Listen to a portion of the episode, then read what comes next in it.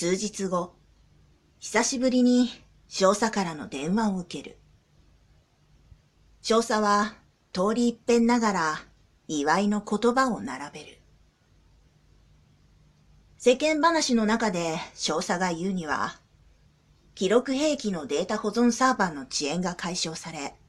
スケジュールは通常に戻りつつあるそうだ。ただし、原因としては依然不明で、不明のまま不調になり、不明のまま復調した。ということになるらしい。サーバーに感情があるならば、と仮定した上で言うならば、何か予想外のことが起こり、驚いて取り乱したのではないか、とも例えられる様相だったそうだ。